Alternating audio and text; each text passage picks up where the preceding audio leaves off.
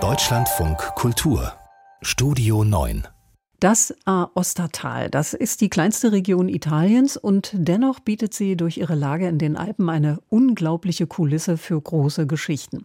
Sehen kann man das zum Beispiel im Spielfilm Acht Berge des Regieduos Felix van Groningen und Charlotte van der Mersch.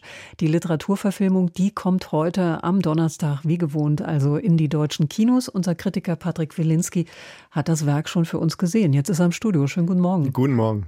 Der Film, der basiert ja auf dem Bestseller Acht Berge von Schriftsteller Paolo Cognetti, war in Deutschland auch ein Spiegelbestseller. Da geht es um die Freundschaft, um eine Freundschaft in den Bergen was sind das für Freunde? Ja, das sind zwei zwölfjährige Jungs, Petro und Bruno, die sich kennenlernen, als Petros Eltern entschieden haben, die Großstadt Turin zu verlassen. Zu viel Abgas, schlechter Umgang für das Kind. Also geht es ab in ein kleines Dorf in Zaostertal und dort wohnt nämlich der einheimische Bruno bei Onkel und Tante. Sein Vater ist irgendwie abwesend und die beiden verbringen schon eine paradiesische Kindheit in dieser Natur, lernen sich kennen, eine riesige Freundschaft entsteht. Doch Petros Eltern entscheiden, wenn das Kind älter wird, wir müssen dann doch zurück in die Stadt. Die Schule Schulen sind besser, die Ausbildung ist besser, man muss ja auch an die Zukunft denken.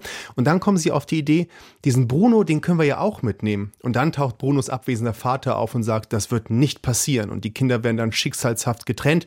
Und als Erwachsener kehrt Petro dann doch wieder zurück in dieses Dorf. Er hat sich von seinen Eltern irgendwie getrennt, er hat sich von allem eigentlich getrennt und findet dort eine alte Hütte, beginnt sie zu bauen und plötzlich taucht er auf, ebenfalls sehr bärtig, die beiden Männer tragen sehr lange Bärte, Bruno, sein Kindheitsfreund. Und beide Männer beginnen dann diese Hütte zu bauen. Sehr wortlos, sie reden fast gar nicht miteinander.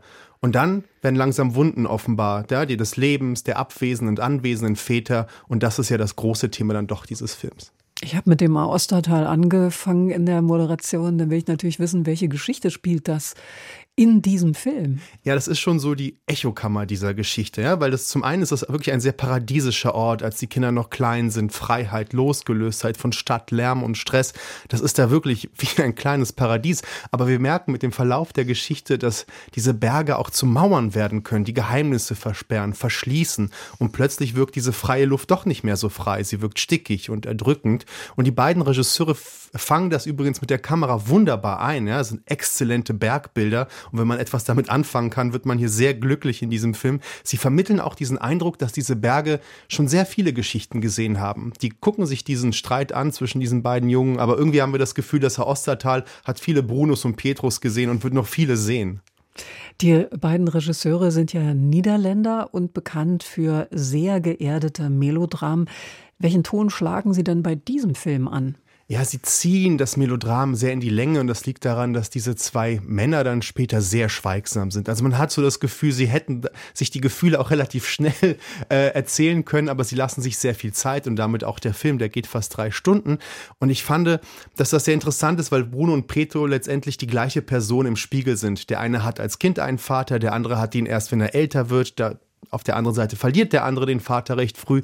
Und diese Spiegelungen machen natürlich auch die Symbolik des Films recht eindeutig. Das ist für drei Stunden vielleicht etwas, ja, für Menschen, die nicht allzu begriffsstutzig sind, etwas wenig, fand ich. Aber grundsätzlich schaffen es die beiden dann doch nochmal so ein schönes Melodram in dieser Natur zu verorten. Und das ist sehr interessant, gerade weil das Niederländer sind, die sich sonst immer ja mit so sozialen Unterschichten ihres eigenen Landes auseinandergesetzt haben. Und hier erzählen sie so eine ewige Geschichte, eingebettet in dieser Natur. Das hat mich dann doch sehr überzeugt. Mhm, Interessant ist ja, dass Sie sagen das jetzt auch wieder, das ist schon ganz schön lang, drei Stunden, wenn da ja. eigentlich nur zwei Männer in einer Landschaft sind.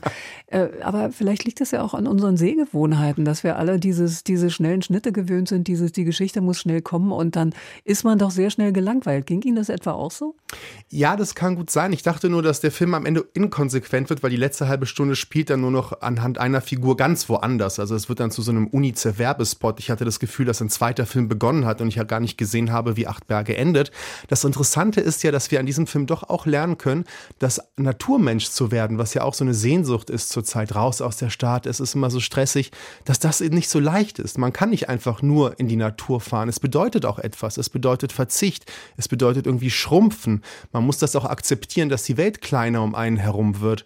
Und ich dachte mir, dass der Film hier auch ein größeres Thema noch verhandeln könnte, sich aber sehr stark auf diese beiden Männer konzentriert und vielleicht ein, zwei Metathemen, die mit dieser Geschichte miterzählt werden, die übrigens im Roman sehr schön auserzählt sind, hier irgendwie, ja, vom Tisch gefallen sind. Vielleicht eine Drehbuchentscheidung, das hat mich unterm Strich dann doch nicht überzeugt. Mhm. Achtberge, besprochen von unserem Filmkritiker Patrick Wilinski.